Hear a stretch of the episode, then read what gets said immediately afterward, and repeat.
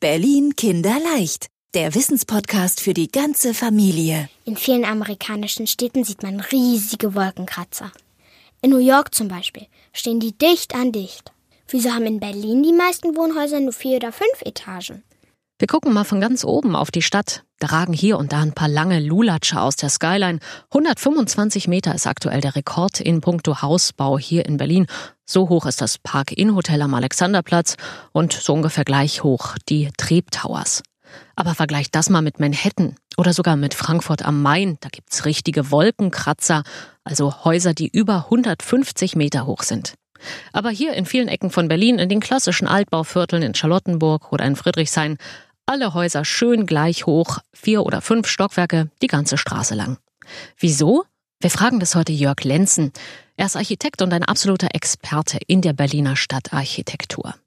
Herr Lenzen, Sie haben gleich gesagt, die Antwort auf unsere Frage hat mit der Traufhöhe zu tun. Was ist das, die Traufhöhe? Ich glaube, man sollte zunächst mal erklären, was überhaupt die Traufe ist.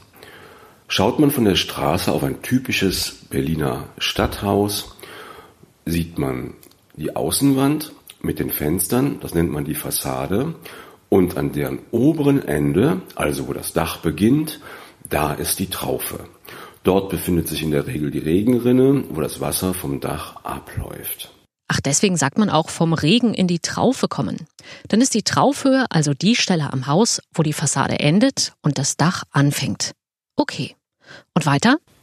Diese Traufe hat nun bei vielen Häusern in Berlin immer dieselbe Höhe und die liegt bei 22 Metern.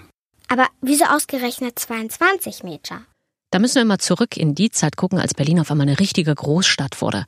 Fast 200 Jahre ist das her. Da wollten auf einmal alle hier in Berlin arbeiten, in Berlin wohnen. Da wurde es eng. Da mussten überall neue Wohnungen gebaut werden. Und das Ganze drumrum. Das heißt Abwasserkanalisation, Wasserversorgung und Verkehrsinfrastruktur mit Straßen und Eisenbahnen mussten hergestellt werden. Das ging nicht ohne Planung. Und für diese Planung war zuständig die damalige sogenannte Baupolizei.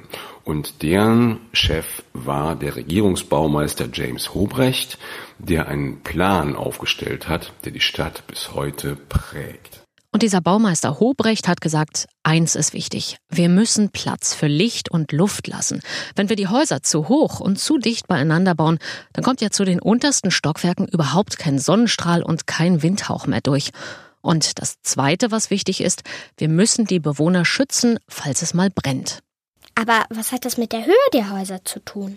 Weil bei einem Brand die Feuerwehr anrückt, schön ausgerüstet mit ihrem Leiterwagen.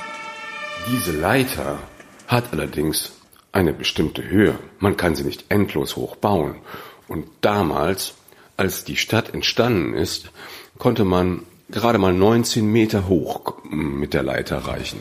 Das heißt also, wenn ich den letzten Fußboden auf 19 Meter Höhe habe, dann ähm, habe ich das Dach über diesem letzten obersten Geschoss beginnt dann bei 22 Metern. Damals waren die Geschosse drei Meter hoch. Sprich, man hat die Häuser genau so hoch gebaut, wie im Falle eines Brandes die Feuerwehr mit ihren Leitern kam. Noch eine Begründung, Herr Lenzen? Ein zweiter Grund war die Breite der Straße. Die Straße waren auch 22 Meter breit geplant.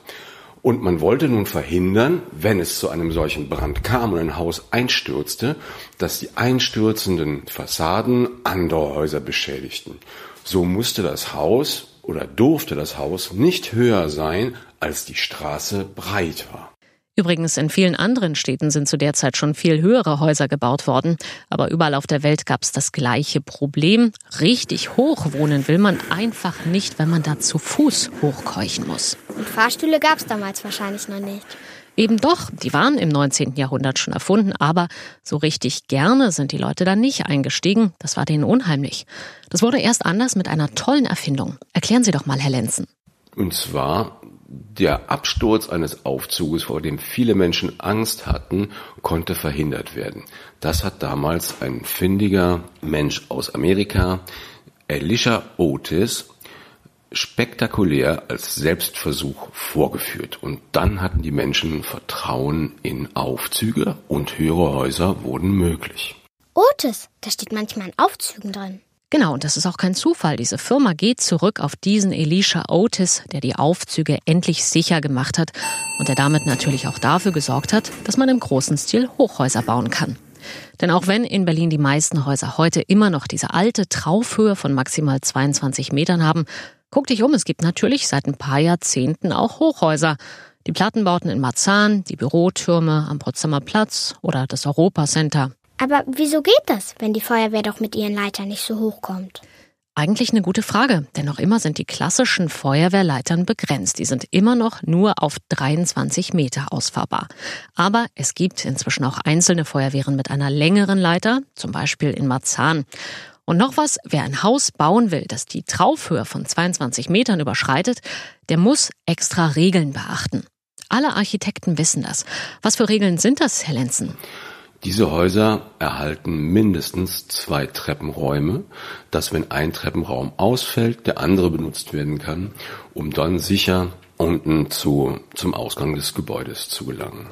Also, wer hier in Berlin hoch bauen will, muss solche Hochhausvorschriften einhalten. Das ist bei allen Hochhäusern in Berlin so.